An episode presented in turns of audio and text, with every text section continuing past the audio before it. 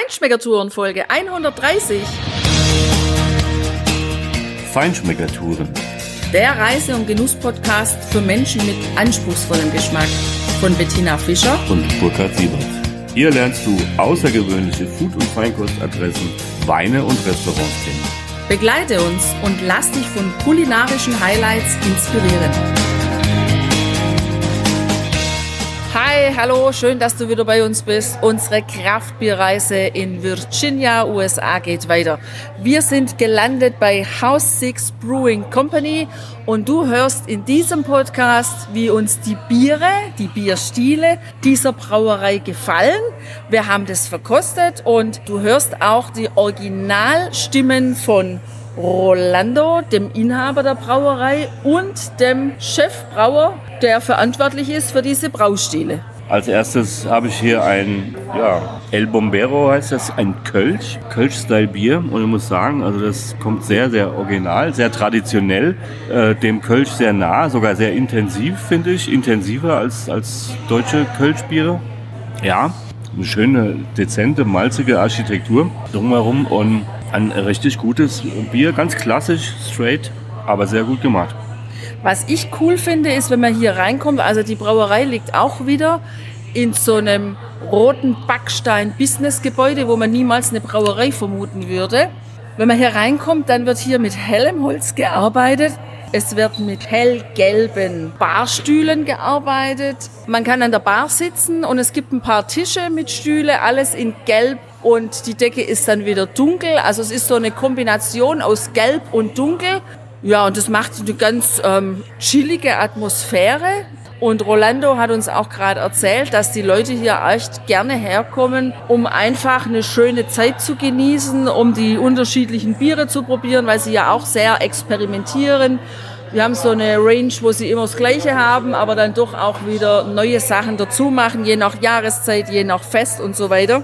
Ich habe mir, weil ich ja gern die fruchtigen IPAs mag, als allererstes so eins geben lassen und das nennt sich hier das Stinger Pineapple Milkshake IPA, hat 6,2% Volumen Alkohol und bringt, weiß ich nicht wie viel Ibu mit. Jedenfalls in der Nase ist dieses Bier genau so, wie es beschrieben ist. Also wirklich eine volle Nase, reife, süße, gelbe Ananas. Und das hat dieses Bier auch im Mund. Gefällt mir ausgesprochen gut, weil es einfach auch meinem Stil total entspricht. Ja, cool. Das ist mit einem neuseeländischen Hopfen gebraut. Und ich nehme jetzt mal das The Ram, heißt das Bier. Ein Maibock, bezeichnender Name. Also der steht ganz goldgelb im Glas. Leichte bräunliche Noten, also total transparent. Und dann probiere ich den mal. Apropos Glas, solange Burkhard probiert, das finde ich auch total witzig. Die Gläser, die sehen aus wie so mini kleine Milchkannen, aber eben aus Glas. Also total süß zum Probieren. Ja, Burkhard, was sagst du zu dem Maibock? 7,2% Alkohol hat er. Und er hat auch jede Menge Geschmack. Also ein sehr schöner, kräftiger Körper. Ähm, trotzdem überhaupt nicht, man merkt den Alkoholgehalt in der Form überhaupt nicht. Er hat ein bisschen Karamelle-Noten, ja, ähm, bisschen Toffee-Noten und ist ein richtig gutes Bier. Also ein ganz klassischer Style, ja, aber super gut gemacht.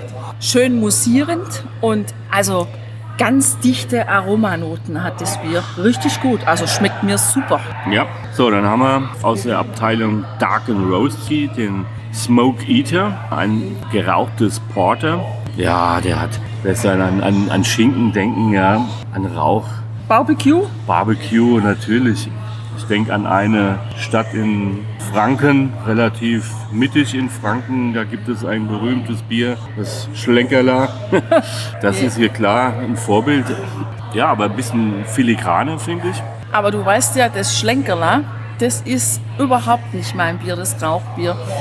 Das hingegen, das ja. Ja. Also nicht, dass ich das jetzt immer trinken würde, aber wenn man mal Bock hat auf ein rauchiges Bier, dann passt mir das gut, weil das hat so diese Barbecue-Note und auch so diese Kaffeenote noch dabei. Ja. Das Ja. finde ich klasse. Also dazu ein Dry Age T-Bone Steak. Boah, Bombe. Ich will essen. richtig gut. Also ich glaube, das ist auch hier eine Besonderheit dieser Brauerei, glaube ich, der Stil des Hauses. Anders als die anderen, die wir bisher besucht haben.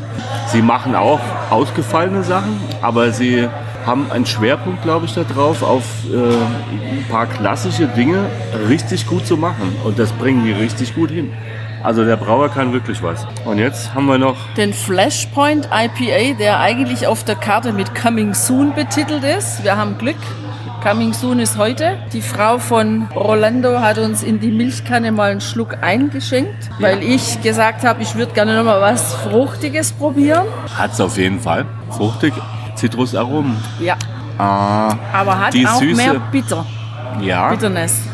aber für mich kommt diese, diese Pink Grapefruit, wenn sie wirklich reif ist, wenn sie leichte Süße mitbringt. Das ist genau das, was da drin ist für mich. Ja. Wir sind uns wieder mal einig, würde ich sagen. Ja, das ist gut so. Das finde ich immer schön. Ja, Rolando und dann kam noch sein Braumeister dazu, hat uns viel erzählt über diese ganz junge Brauerei. Die sind da eigentlich erst seit einem Jahr etwa am Start. Total sauber aufgeräumt, alles genau durchgeplant. Das Ding sieht echt aus wie aus dem Ei gepellt und die machen richtig gute Biere. Und wie ich es vermutet habe beim Tasting, tatsächlich ist die Herausforderung für den Braumeister, ja, die klassischen Biersorten richtig gut zu machen. Das findet er schwerer als andere Biere, wo du viel Flavors hier ja auch reinmixen darfst. Äh, was ja auch Spaß macht, wenn sie gut sind und, und äh, das Ergebnis gut ist, ist ja alles toll. Wäre unter dem deutschen Reinheitsgebot natürlich so überhaupt nicht möglich. Die deutschen Kraftbierbrauer wissen, was ich meine. Aber hier, der junge Mann, der das äh, ja auch durch Erfahrung gelernt hat bei anderen, also nichts mit irgendwie Ausbildung oder so, der bringt das hier richtig ins Fass. Und Ja, ich habe auch das Gefühl, dass er sehr, sehr ambitioniert ist, weil er hat uns von anderen Brauereien hier in der Umgebung erzählt, die schon viele Medaillen gewonnen haben.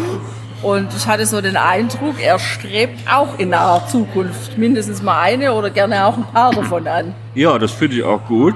Und ich glaube, da kommen die auch hin, weil die machen richtig gute Sachen. hier. Ja, finde ich auch. Das gefällt mir sehr gut und sie haben einige Tanks, so 10, 12 Hektoliter Tanks, äh, machen auch jetzt ein, ein Festbier, kein, es wird hier natürlich das Oktoberfest zelebriert, äh, manche große Brauereien, die fangen ja im August schon mit an.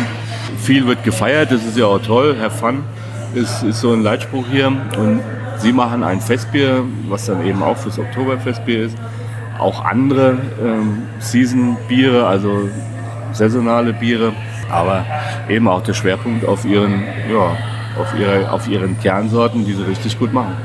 Ja, ich finde insgesamt, also wenn du hier in der Gegend mal bist und du hast Lust auf ein gutes Kraftbier oder Bier, was auch so ein bisschen in die Richtung der deutschen Reinheitsgebotsbiere geht, aber mit vollem Bums und voluminösen Aromen, dann bist du hier auf jeden Fall mal richtig. Schau vielleicht einfach mal rein.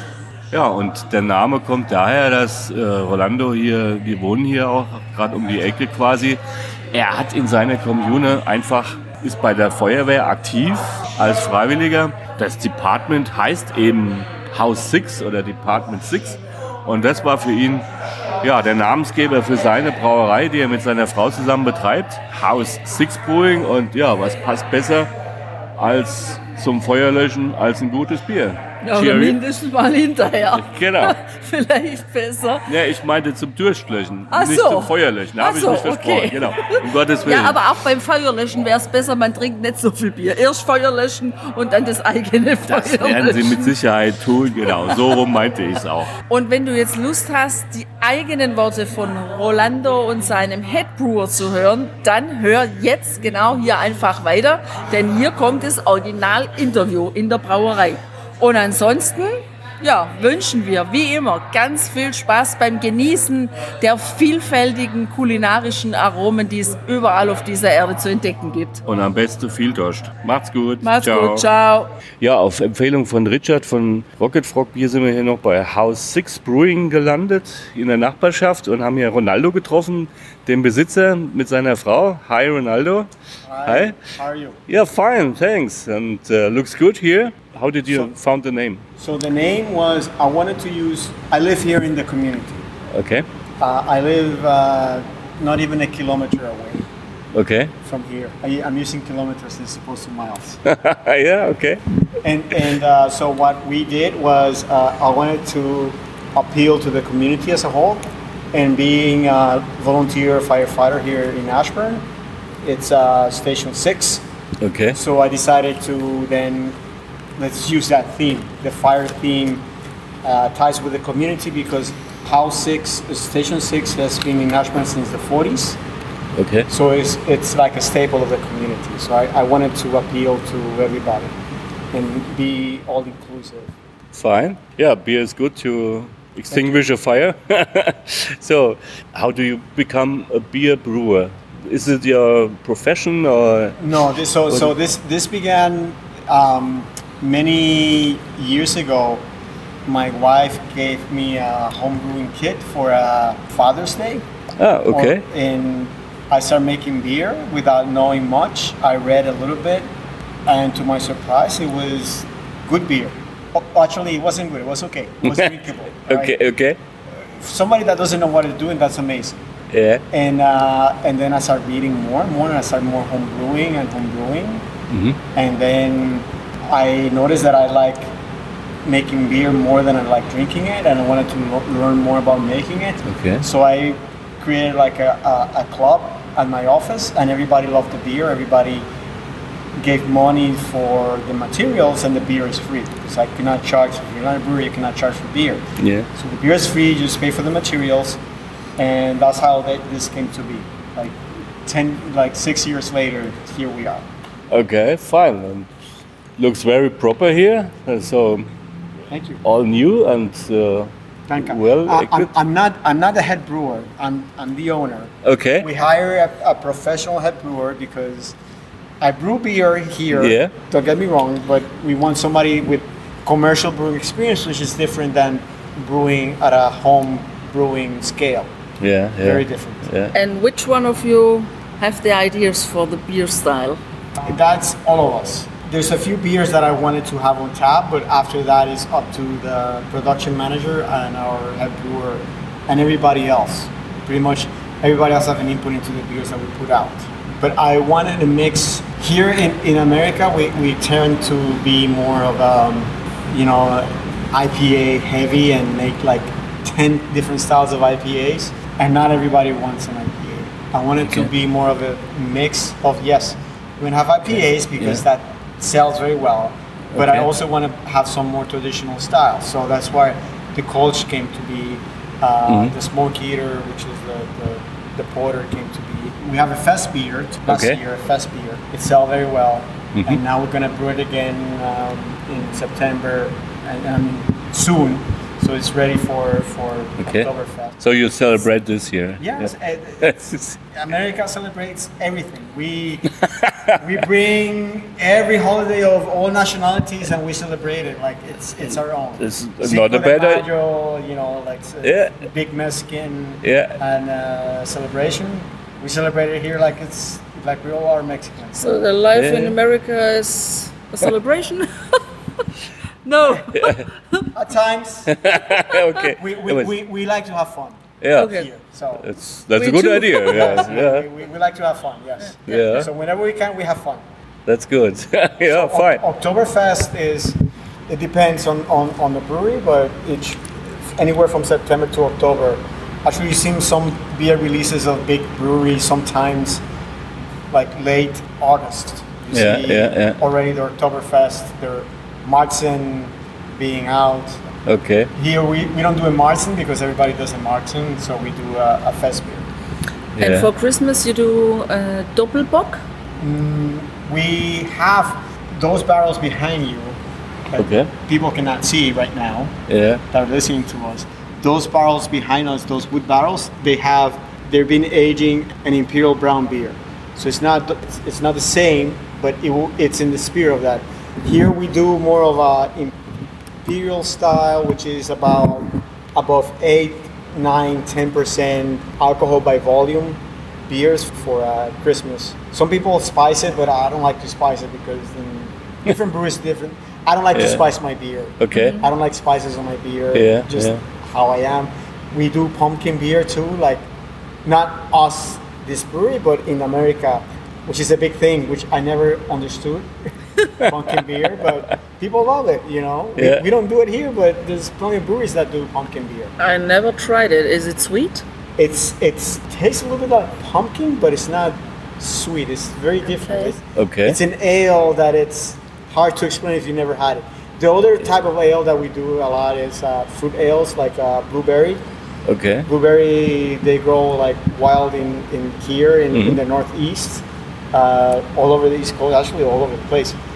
We do sometimes experiments. I did a hybrid beer where we did uh, a Belgian blonde. I mixed it with raspberries, Mhm, and it mhm. was amazing beer. It sold sold like that. Okay. Yeah. So we, that's- we it, that's that's the thing. We're not tied by the same constraints that a lot of German brewers have. Here, if your base is malt, you can call it beer, and you can put whatever you want. it. yeah. Yeah. Okay. The the beer law in Germany is very restricted, of I know. course. Yeah. Yeah. Four ingredients. yeah. That's it. Yeah.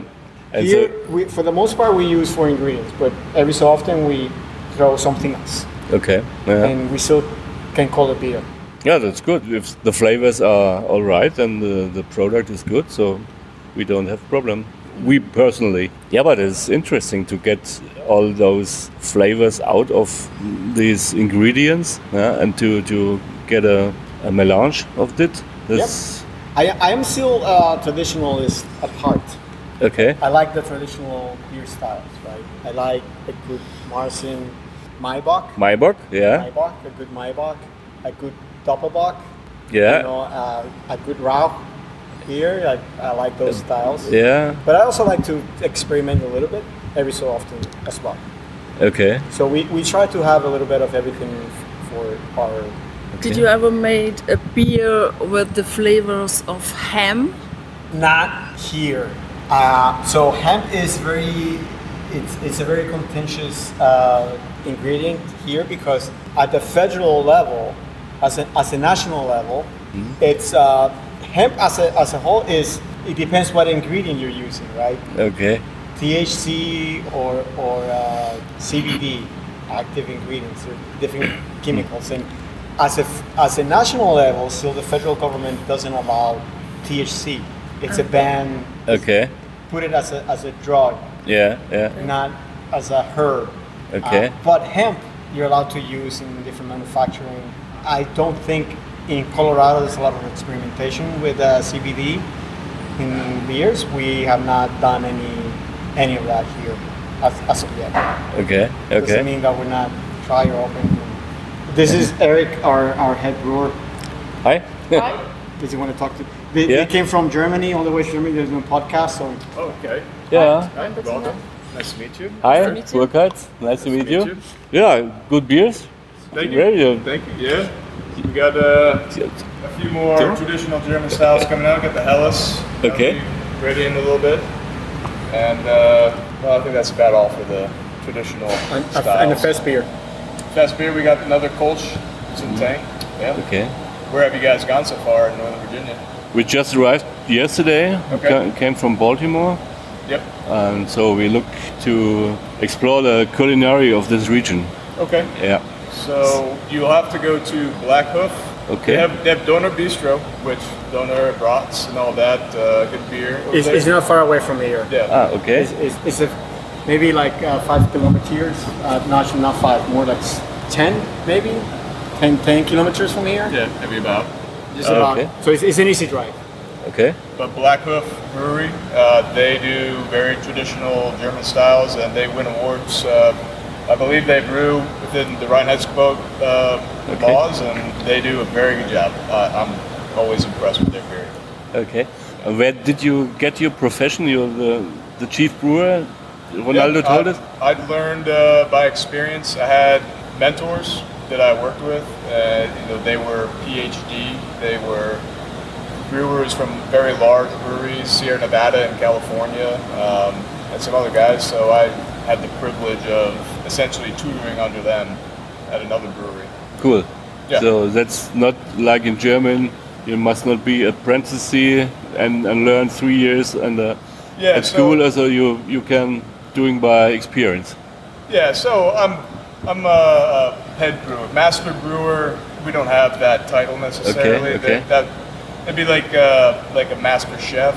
You know, they have a specific Okay, line that they have yeah, to go yeah, through. Uh, yeah, I, I would say U.S. brewers, um, especially right now, you can call yourself a head brewer and uh, really not have that much experience. As, as long as you can deliver.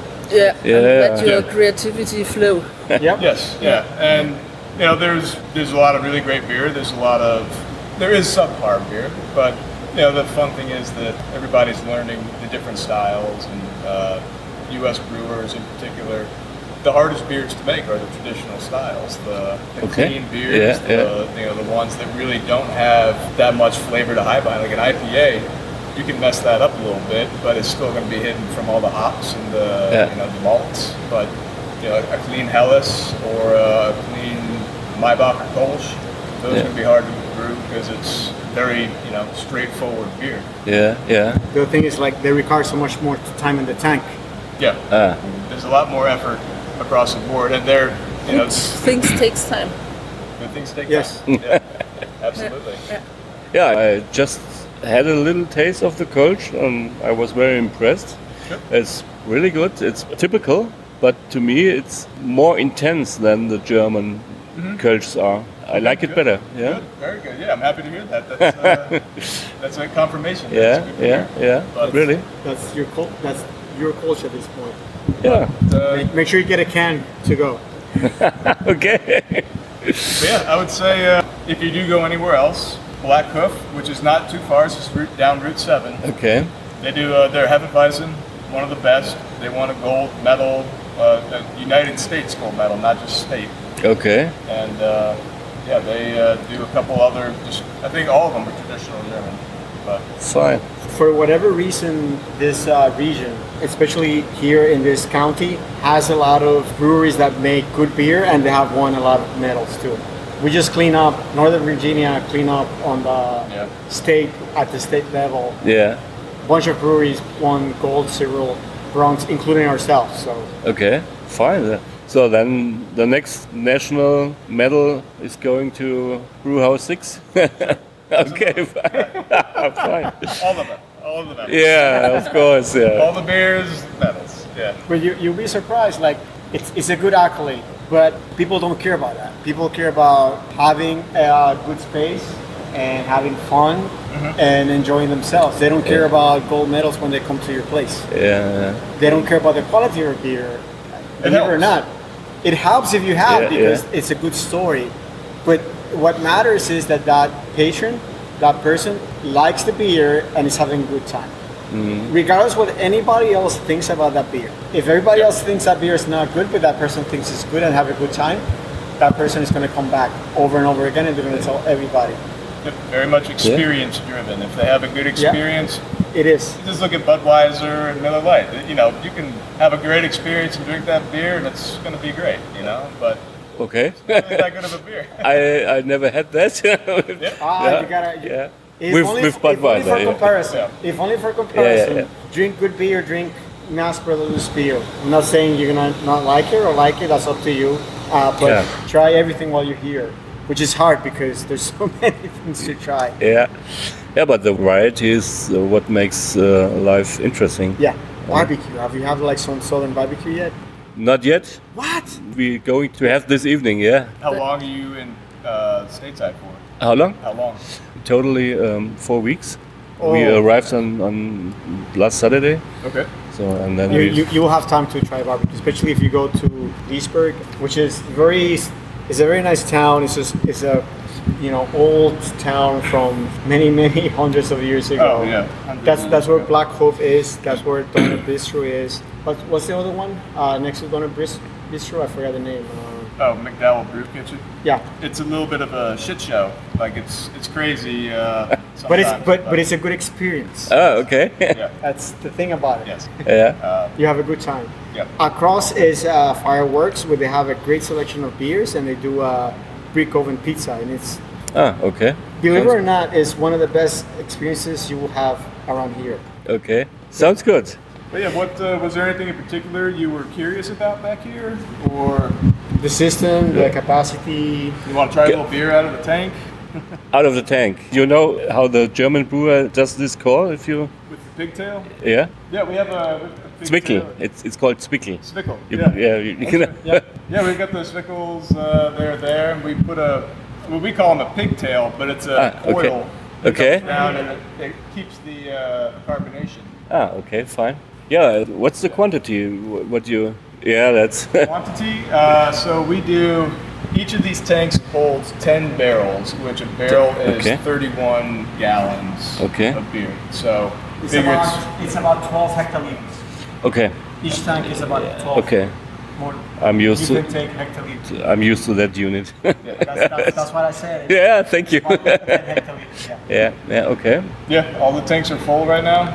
Yeah, so we've got some Nice. barrel aging beer, whiskey barrels that Yeah. you know they came from Virginia. So we've got this uh, brown ale, just a strong brown ale. Uh, I think it's probably around 10% alcohol. These have been aging, I believe, since uh, last fall, like November. Okay. So they'll be strong.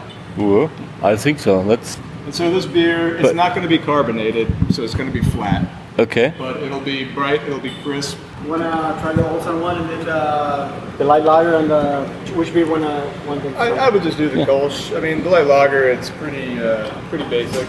Yeah, thank you. Good luck for your brewery. And Thank you. Thank you. Hier endet dein Genusserlebnis noch lange nicht.